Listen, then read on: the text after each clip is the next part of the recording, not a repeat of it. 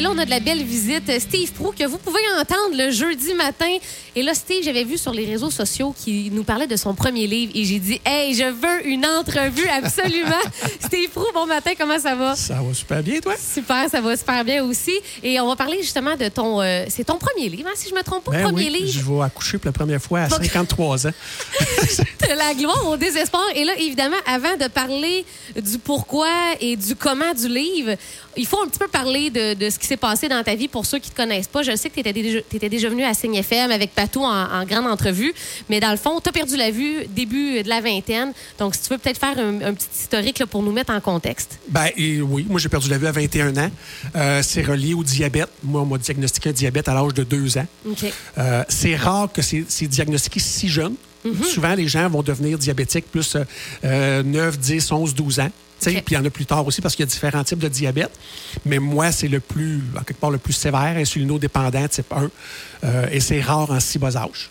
Fait que euh, c'était un risque. Ça, il y a différentes conséquences qui peuvent euh, suivre au diabète. Je savais que c'était un risque, mais Mais comme ça. toi, ado, est-ce que tu t'attendais à. Est-ce que c'était comme entrevue? De- Est-ce que c'était une possibilité? OK. non, non. Les premiers signes sont arrivés vers l'âge de 19 ans. OK. Là, j'avais des vaisseaux sanguins, dans le fond, des petits vaisseaux qui poussaient dans mes yeux et qui n'ont pas d'affaires là. Donc, on a essayé de les brûler avec euh, un rayon laser. Euh, J'ai eu des traitements pendant presque deux ans. Puis, euh, à un moment donné, ben, je réagissais bien au traitement, sauf que c'était tellement intense que pendant qu'il en brûlait un, il y en avait deux qui poussaient à côté. Ouf. Fait qu'à un moment donné, l'hémorragie est arrivée. Et euh, là, ben, tout, tout- tout s'en est suivi. Puis aujourd'hui, quand t'en reparles, euh, comment tu te sens de- de- d'en reparler? Euh, Est-ce que te- tu te trouves, euh, comment je pourrais dire ça? Pas plus en paix peut-être que quand c'est arrivé ou si ça te... Ça te... Ben, on chemine là-dedans, c'est clair. Là. Euh, tu sais, ça fait quand même au-dessus de 30 ans. Fait que c'est sûr que j'ai cheminé, mais j'avoue que l'écriture, on entend souvent qu'écrire sur soi, c'est un- c'est un- une thérapie. Là. Ouais. Euh, j'avoue que ça a été quelque chose. Ben justement, comment c'est arrivé euh, l'idée de ce livre-là? Est-ce que c'est quelque chose que tu avais en tête depuis toujours ou si la pandémie est arrivée, oh, je vais écrire ou si ça, ça cheminait depuis un petit bout dans ta tête? Non, c'est quelque chose qui m'a. Les gens m'en ont souvent parlé. Euh, parce que j'ai donné des conférences, des témoignages un peu partout dans les écoles, etc., pour en parler. tu sais. Euh, moi, je me suis donné comme mandat, euh, dès le début, quand j'ai perdu la vue, quand je suis rentré à l'université, entre autres, euh, il y a beaucoup de préjugés par rapport aux personnes handicapées, il y a beaucoup d'inconfort, il y a beaucoup d'inconnus là-dedans. Je me suis dit, si moi, j'en parle pas, qui va en parler? Tu sais? Fait que ça, c'est un mandat que je m'étais donné dès le départ. Et euh, dans le fond, euh, pour dédramatiser, informer les gens, etc. Fait que cette idée-là d'écrire était là depuis longtemps, mais les gens m'en parlaient. Puis j'ai essayé quelquefois, je te dirais, depuis peut-être 10 ans. OK. Euh, oh mon mais- Dieu, quand même, fait que Ouais. ça fait un bout, là. Oui, oui, oui, oui. L'idée me trottait. Essayé, je prenais des notes, j'essayais. Puis, je- écoute, je suis pas écrivain pendant tout, là. Fait que, tu sais, ça virait à rien. Puis à un moment donné, je dis, ah, bon, je remets ça de côté. Un jour peut-être, mais j'ai toujours gardé mes notes. Tu sais? Euh, parce que, tu sais, ça, je, veux le dire, tu sais, je, je dis là, j'ai gardé mes notes au fur et à mesure. C'était plus des thèmes que je voulais aborder. Mais, euh, bon, on, on en reparlera tantôt. Mon livre va virer Ouais. en deux livres. OK? Parce que là, je mets deux livres en vente bientôt. Mais tout ce qui est là-dedans sort de ma tête.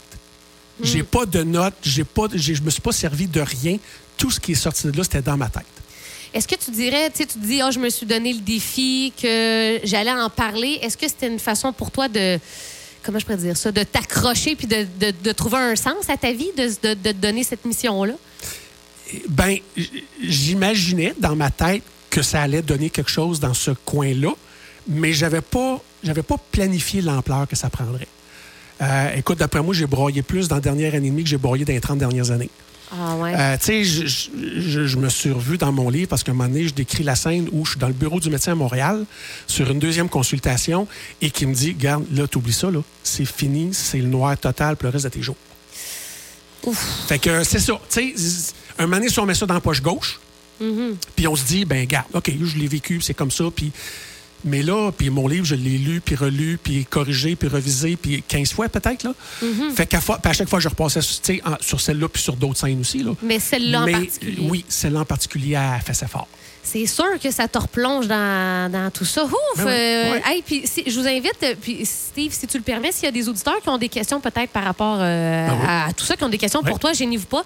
804-0967.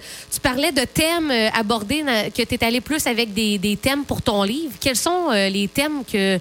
que- Parle-nous de ton livre, finalement, De la gloire au désespoir. Euh, Écoute, je suis parti vraiment. Ce livre-là, là, il, est par- il est spécifiquement sur l'épreuve.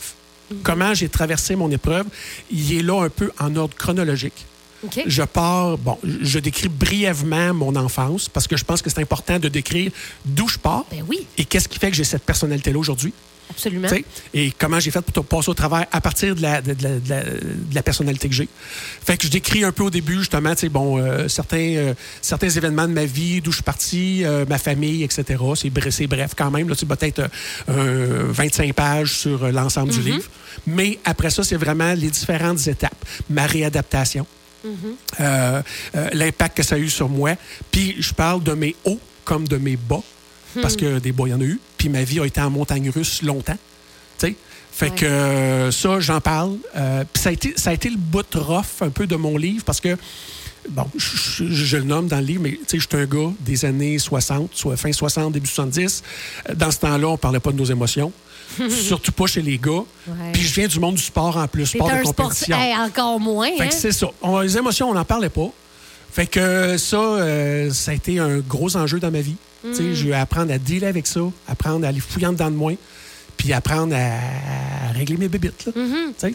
Fait que là, dans le livre, on parle de l'enfance, les hauts et les bas. Puis, euh, il doit avoir une touche quand même. Tu l'as dit, tu es un sportif. Est-ce qu'on aborde un petit peu, là, tu étais gardien de but, hein, si je me trompe Ouais, pas? ouais, ouais, Est-ce ouais. que tu en parles beaucoup de sport dans- dans- ou c'est plus dans le deuxième livre? Ben, le deuxième livre, c'est ça qui est arrivé. Donc, moi, au départ, tu sais, quand on écrit un livre, souvent, c'est que on, on, on, noircit tout ce qui nous passe par la tête, tout ce qui sort. Euh, et je t'ai rendu à un moment donné, bon, quand je vais commencer à travailler avec euh, Charles Dubois, qui est la personne qui m'a accompagné dès le départ, euh, qui m'a guidé dans ça, qui est un, un gars de Chambly. Puis, euh, à un moment donné, est entré dans le portrait aussi Jérémy Parent, qui est mon éditeur, qui est un gars local. Je ne suis pas passé par une grande maison d'édition. Mais à un moment donné, on m'a dit, là, faut que tu coupes parce que t'es rendu à peu près quelque chose comme 400 pages. Euh, T'en avais beaucoup à dire, finalement. ben, c'est ça. Tu sais, garde, il y avait plein de choses. Puis une fois parti, tu sais, euh, Charles est rentré comme dans ma vie. Puis il m'a donné le petit coup de pouce que j'avais besoin pour tout mettre ça en place et partir. Et une fois que ça a été parti, là, après ça, écoute, garde. c'est- Fait que dans le fond, depuis 10 ans, ça te trottait en tête. Puis là, on- tout s'est comme aligné pour que tu plonges vraiment dans l'écriture. Puis est-ce que tu dirais que tu avais plus de temps, justement, en raison de la pandémie, pour écrire? Ben oui, ça c'est clair. Puis tu sais, euh, moi je pense que euh, ceux qui ont ruminé beaucoup durant la pandémie, ceux qui ont le plus re- qui, ont, qui ont eu le plus de difficultés dans cette période-là, c'est que nos habitudes ont été changées. Pour plusieurs, on était confinés, on était à l'intérieur, on était en dedans, on n'avait plus de projets. Euh, moi, j'avais mes projets. C'est ça. ça fait que moi, mon temps, je l'ai occupé. Pour moi, la pandémie. euh, puis je suis quelqu'un un peu plus casanier aussi. Là. Tu sais, Je suis pas quelqu'un qui, qui- qui- qui est souvent à l'extérieur, qui sort, etc. Fait que, tu sais, ça a été facile. Mais en même temps, écoute, ça, Ça t'a replongé. Puis ça m'a replongé. Mhm. Il y a eu des bouts rough, mais ça a été agréable aussi. Là. Moi, j'ai, tripé sur cette idée-là d'écrire. Est-ce que tu trouves qu'après l'avoir écrit, il y a comme une. euh, pas une guérison, mais est-ce qu'il y a comme un, un petit baume qui est venu après l'écriture qui, qui, qui t'a aidé un petit peu? Ben euh, oui, parce que, tu sais, je vis quand même bien avec ma cécité depuis, depuis le temps, là. Mhm. Sais, Mais bon, comme je dis, il y a des choses qui étaient imprégnées puis que je, je soupçonnais pas que c'était encore là avec autant d'intensité. Ça, c'est sûr que je suis allé fouiller là-dedans. Mhm. Ouais. Mais oui, tu sais, ça fait partie de... euh, euh, puis tu sais, tu vois, regarde juste, si tu me dis ça, mais euh, mon appréhension, c'était... euh, je vais être capable d'en reparler avec tout ce que j'ai vécu en l'écrivant? Je vais être capable d'en reparler sans, sans me remettre à broyer ou peu importe? Sais, Puis, je t'avoue, là, je t'en parle, là, puis je suis super bien avec ça. Là. Ouais. Est-ce qu'il n'y a pas eu un baume là-dessus? Probablement. Sais, euh, oui. Puis, bon. Tu dis ça, ça, ça a sorti là, comme ça n'a jamais sorti. Fait que j'imagine Ouais. que là, le fait que ça a sorti. euh, Steve, j'ai envie de te demander, euh, principalement, c'est quoi le message que tu veux véhiculer le plus dans ce livre-là, de la gloire au désespoir? Euh, écoute, des épreuves, on en vit toutes. Euh, Puis je, je le dis dans mon introduction, si vous avez pas, si vous avez l'impression de ne pas avoir vécu d'épreuves dans votre vie, là, ben, un jour ou l'autre, il va vous en arriver une. On passe toutes par Je là. vous l'apprends. Ben, tu sais, c'est ça. Euh, c'est plate, mais c'est de même. On le vit à différentes intensités. Ça veut pas dire que ça va tout être des grandes épreuves comme moi j'ai vécu. Euh, Il y en a qui perdent de un puis des enfants, des fois, où c'est c'est à intensité variable. Ouais. Mais on passe tout par là. Puis, euh, c'est nous autres qui décident qu'est-ce qu'on fait avec ça. Sais, L'intensité peut être hyper forte, et moi, je décide que je m'écrase, que je joue à la victime, puis que je peux rien faire avec ça, puis que c'est moi qui fais ce choix-là. Ouais. Fait que. Euh, Mais c'est- on s'entend que avec tout ce que tu as vécu, tu as sûrement des moments que tu avais le goût de t'écraser, là. Ben de oui. dire, hey. Ben euh, oui. Je parle de mes hauts et de mes bas.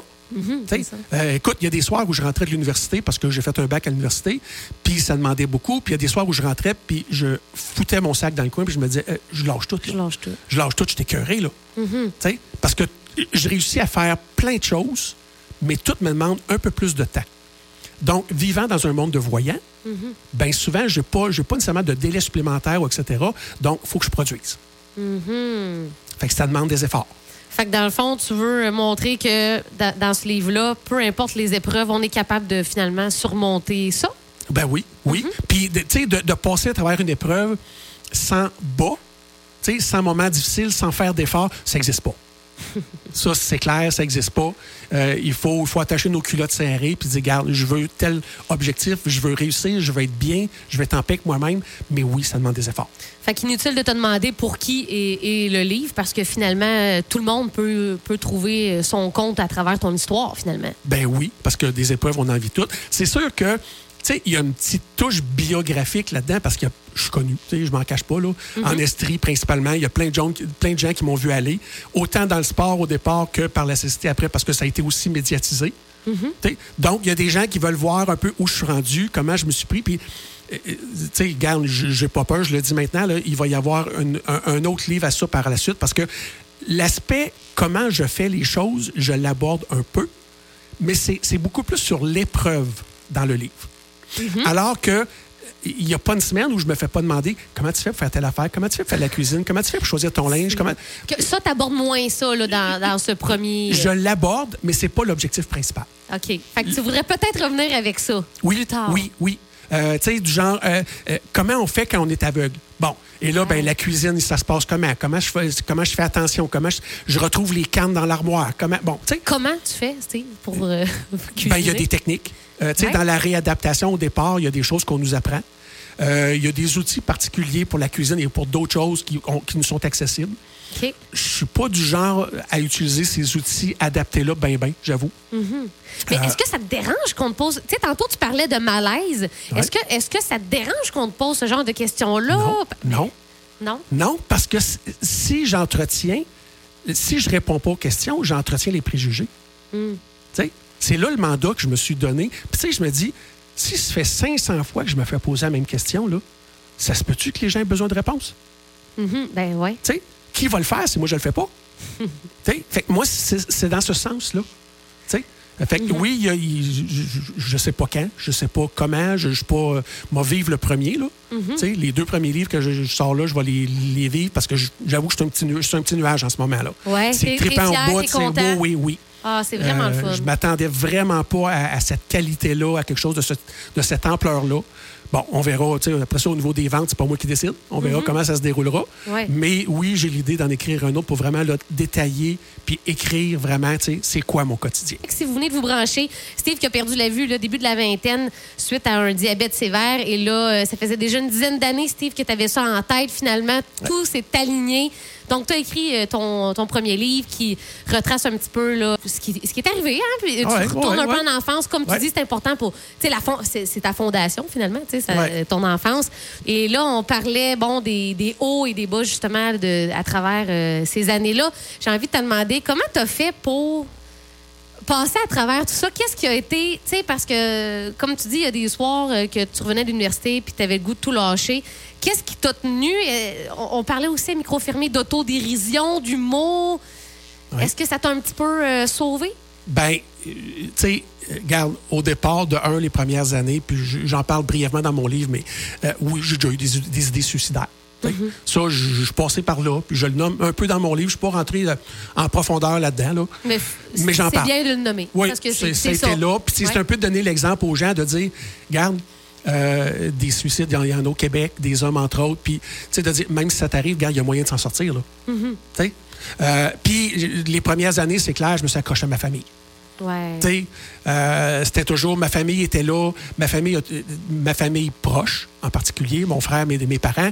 Mais j'ai eu un entourage. Moi, ce qui m'a permis de m'en sortir, c'est que j'ai eu un entourage hyper proches de moi qui m'ont jamais lâché. Des chums, euh, tu sais, la famille plus élargie. Plus... Fait que ça aussi, c'est clair que ça prend, ça prend un bon entourage. Fait que ça, ça t'a aidé pas mal Ben à- oui. dans les moments les plus durs. là. Mais après ça, c'est de là l'importance de parler de mon vécu de sportif. C'est qu'à un moment donné, la, la- la force, le- le- le- le- ça remontait tout le temps dans moi de dire non, c'est pas vrai que c'est fini, là. C'est pas vrai que ça va arrêter ici, là. Puis c'est pas vrai que tu vas rester assis sur ta chaise à écouter ton Walkman pour le reste de tes jours, là. Il y avait toujours quelque chose qui me poussait un peu plus loin, qui me disait Ah oui, ah oui, Let's go. Vas-y. Tu sais, à un moment donné, bon, mes chums ont commencé à venir me voir, puis certains me disaient Ah, ben là, j'ai entendu dire que les non-voyants peuvent faire ça, puis ils peuvent faire ça. Puis, tu sais, aujourd'hui, je suis beaucoup plus extraverti que je l'étais euh, dans mon enfance puis dans ces années-là. Mais dans ce temps-là, je, je réagissais pas trop, mais j'enregistrais.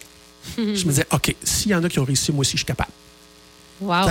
Et là, graduellement, bon, ben, tu sais, je suis allé faire certains sports. J'ai fait du ski alpin, j'ai joué au golf, je suis retourné à l'université, j'ai fait, j'ai fait plein de choses. Mais c'était toujours dire, je vais essayer. Puis, chacun de ces petits succès-là, tu sais, tu- ah, des fois, on, essaie de dire, ah, je vais augmenter ma confiance, je vais faire des grandes affaires grandioses, je vais, je vais aller monter l'Everest, je vais. T'es un peu là. La confiance, ça se bâtit pas du jour au lendemain. Et ça se bâtit à partir de petites choses, une à la suite de l'autre, qui nous mènent peut-être des fois à des grands exploits ou des grandes choses. Mais, tu sais, on commence par des petits exploits, des petites réussites. Et c'est ce qui fait quand dans nous autres, ben, on, on prend confiance. Fait que toute, toute la l'appui de ta famille, ces petites victoires-là, petites, ça, Ouais. ça a contribué à ta confiance. Il y a une auditrice qui dit toujours une pointe d'humour, mais jamais de malaise avec Steve. Tu lui diras que je l'admire vraiment. L'humour, euh, c'était vraiment important pour toi, l'humour. Puis, le- ben, je sais pas pourquoi je parle, je parle au passé, mais l'autodérision, encore, tu trouves ça important? ben ça permet de dédramatiser. Tu sais, l- les gens sont mal à l'aise. Tu sais, ce que j'ai remarqué souvent aussi, c'est que, bon, euh, aujourd'hui, moins parce que les gens m'abordent, puis, tu sais, à Quaticook, à Magog, il y a des gens qui me connaissent plus, là. Mais des, des gens qui m'abordent pour la première fois, il y en a qui sont mal à l'aise, qu'est-ce que je vais dire? Comment je vais dire? Je vais-tu le blesser? Je vais. Ce qui est ça- normal quand même. Ben oui, parce que c'est de l'inconnu. Ben oui. Tu sais, puis quelqu'un qui me connaît pas encore plus. Mais, euh, tu sais, c'est souvent là où j'ai dédramatisé, où c'est la situation auprès des gens. Euh, tu sais, au début, les gens, des gens qui me connaissaient n'osaient pas venir me voir parce qu'il y avait un malaise épouvantable. Tu sais, comme tu dis, c'est comprenable. Ouais. Et souvent, j'allais les voir, j'osais avec eux autres, c'est moi qui ai pris les devants. Puis, euh, une- petite joke ou deux, puis je sentais, Ouh, OK, la tension venait de tomber. Tu sais, C'est si lui le prend de même, j'ai plus de. Tu sais, je dis souvent, moi, euh, ça fait longtemps que je t'ai pas vu, là. C'est un. J'ai jamais changé mon langage. Quand j'étais voyant, on dit il y a des gens auditifs et des gens visuels. Moi, je suis un visuel. Et ça, c'est resté là. Par la force des choses, j'utilise mon ouïe aujourd'hui, c'est rendu mes yeux. Euh, j'ai des réflexes auditifs, kinesthésiques, j'ai développé mes sens, mais j'ai un aspect visuel. Je, je- je lis un texte sur mon écran d'ordi, on m'en parle, on va me le lire, OK. J'ai besoin de, de- de- de constater la structure du livre en me promenant dedans. C'est un aspect visuel, là. Sais, J'ai gardé des tendances comme ça. Euh, je peux te décrire des endroits que, quand j'étais jeune, etc., ma mémoire visuelle Est encore très là. est encore tellement présente. Là. On part en char demain matin, là, je te fais visiter une bonne partie de Sherbrooke, Quaticook, Magog. Pas de problème. Hey. C'est fou, hein? C'est ça, c'est ma mémoire visuelle. Wow. Steve, parle-nous un petit peu de cette campagne de sociofinancement. Ça s'en vient, donc c'est euh, c'est pour aider à la mise en vente euh, de ton roman. Comment ça va fonctionner? Ben, c'est que dans le fond, tu sais, souvent, les, les grands écrivains, ont- font, ils passent par une maison d'édition. La maison d'édition va dire OK, garde, donne-moi le manuscrit, on s'occupe du reste, t'es chez vous, puis t'attends. Ouais. Euh, moi, je ne suis pas passé par une grande maison d'édition parce que ce qu'on m'a dit, c'est à partir du moment où tu leur envoies le manuscrit, c'est si tu as une réponse, c'est pas avant un an. Très long. Euh, ouais. euh, moi, ça ne me tentait pas. Je suis pas patient à ce point-là. Je, je- non, c'est- c'est- la patience n'est pas ma grande vertu. Là. Euh, Ça, c'est- non. Fait que moi, j'ai dit, OK, comment je peux y aller autrement? Et j'ai connu Jérémy Parent. On s'est- C'est drôle parce qu'on s'est connus dans un cours d'hypnose, euh, moi C'est Jérémy, vrai? il y a une couple d'années. OK. Et là, j'ai su que lui avait, ben, tu sais, je, je savais qu'il avait rédigé des documents, qu'il avait rédigé ses, ses- ses premiers volumes, OK. mais qu'il il, il faisait, il s'était auto-édité. OK. Alors là, j'ai voulu savoir comment. Et c'est là qu'il m'a expliqué. Parce que moi, je couvre tous les frais. Jérémy fait la tâche, mais tous les frais, en bout de ligne, c'est moi qui vais les avoir couverts. L'impression. L'impression, euh, bon, et tout le tralala, là. Il y a des choses que Jérémy, il va voir à ça, mais moi, je vais le payer. euh, ouais. Tu sais, c'est c'est ça. Fait que c'est comme, c'est c'est comme, lui, il a une petite maison d'édition, quoi, Jérémy? Ouais, ouais, ouais, OK. ouais. Puis, euh, en faisant cette euh, campagne-là, ben, ça va couvrir les- tous ces frais-là là, qu'on a nommés. Ben oui, parce que, tu sais, c'est ça, tu sais, l'auteur qui va passer par une grande maison d'édition, la maison d'édition va tout prendre en charge, mais elle va se garder des revenus à la fin. Alors que, dans mon cas, moi, je vais, je vais défrayer, bon, tu sais, euh, Charles Dubois, avec qui j'ai travaillé, qui m'a corrigé, qui m'a, tu sais, qui a fait, euh, qui m'a révisé je sais pas combien de fois. Bon, Ouais. Charles, on a travaillé ensemble, je l'ai payé. Euh, Jérémy, pour l'instant, bon, s'est occupé de l'impression, etc., mais moi, je vais tout repayer ça. Donc, mais en bout de ligne, les revenus vont venir à moi. Sais? C'est- Ouais. Fait- fait- alors, tu sais, ce qu'on me dit, c'est que quand tu écris un livre avec une grande maison d'édition, il te revient peut-être une pièce, deux pièces par livre, gros max. Ouais. Ben, tu sais, moi, c'est sûr qu'il risque de m'en prendre, de m'en revenir plus que ça, mais je vais avoir pris tous les frais qui viennent avec. Et là, comment ça va fonctionner? Ça, ça va être mis en branle à partir de quand, cette campagne-là? Écoute, au début, on avait parlé peut-être du. On parlait autour du début de la semaine prochaine. Je je suis pas sûr où on est rendu. Euh, là, puis là, je m'avance, j'y vais comme ça, là, mais peut-être une semaine de plus. Comme peut-être autour du, euh, euh, mettons, euh, je sais pas, 15, 16, 17, dans ces alentours-là, peut-être. là. Ce que je vous dis, un, c'est si vous êtes ami Facebook avec moi, suivez-moi sur Facebook. C'est clair que je vais, je vais le mettre là dès le départ quand ça va partir. Euh, puis, euh, sinon, ben, euh, c'est sûr que les, je vais avoir besoin du support des gens pour que les gens partagent aussi. Ouais, Tu sais, ben oui. Je fais pas de grandes campagnes médiatiques. Euh, je serai pas partout. Je serai pas, je serai pas dans les librairies. Donc, euh, tu sais, ça va être sur laruche.com OK. qui est ah, une c'est plateforme. une plateforme, ça. Oui, c'est une plateforme de sociofinancement qui, qui est faite spécifiquement pour ça. Ouais. Ça va être sur laruche.com. Fait que. euh, Et là, le- les personnes qui vont participer euh, dans les prochaines semaines à la campagne, quand est-ce qu'on peut espérer avoir le manuscrit entre nos mains de ton livre, Steve? Euh, ben, écoute, si tout- de un, là, le livre, en principe, les deux livres, parce qu'on a parlé des deux livres. Oui. Euh, bon, le livre, ma petite biographie sportive de 50-60 pages Ça, c'est le d'eux. deuxième. C'est le deuxième qui va s'appeler La performance dans les veines. Mm-hmm. Les deux livres, dans le fond, écrits, papier, devraient rentrer chez nous autour du début novembre. OK. Oh mon Dieu, fait que c'est dans Oui, oui, moins on part, mois, euh, dans on- un mois, là. En principe, on part en impression dans une semaine. OK. Si tout se déroule bien, dans une semaine, on part en impression. Fait que euh, c'est ça. Fait que tu sais là, bon, il y aura toujours avec la campagne de sociofinancement, il y aura toujours la livraison. Donc il y a beaucoup de livres qu'on envoie euh, par la poste ou peu importe là. Tu sais, on va faire livrer les livres à la maison, étant donné qu'on n'a pas de lieu physique, de librairie, etc. où les gens peuvent l'acheter. Mm-hmm. Donc c'est nous autres qui nous chargeons de faire livrer le, le- le livre les- ou les livres chez les gens. Il y a un auditeur qui écrit Très inspirant ton histoire, euh, Steve. C'est certain que je vais te lire. C'est certain que je vais parler de, de, de quand la campagne va être lancée et tout ça. Là, je vais... On est amis Facebook, donc c'est sûr qu'à Signe FM, je vais euh, relayer l'information. Et puis, euh, c'est vrai que à, défaut de, de nous répéter, c'est vrai que tu es très, très inspirant, Steve. Et puis, on te souhaite un, beau succès dans ce livre-là. C'est c'est pas évident tout ce que tu as passé au travers. Puis, je pense que tu es, très, très inspirant, que tu vas nous inspirer avec, avec ce livre-là. Je- Un gros merci. C'est le but du livre. Un gros merci, Steve.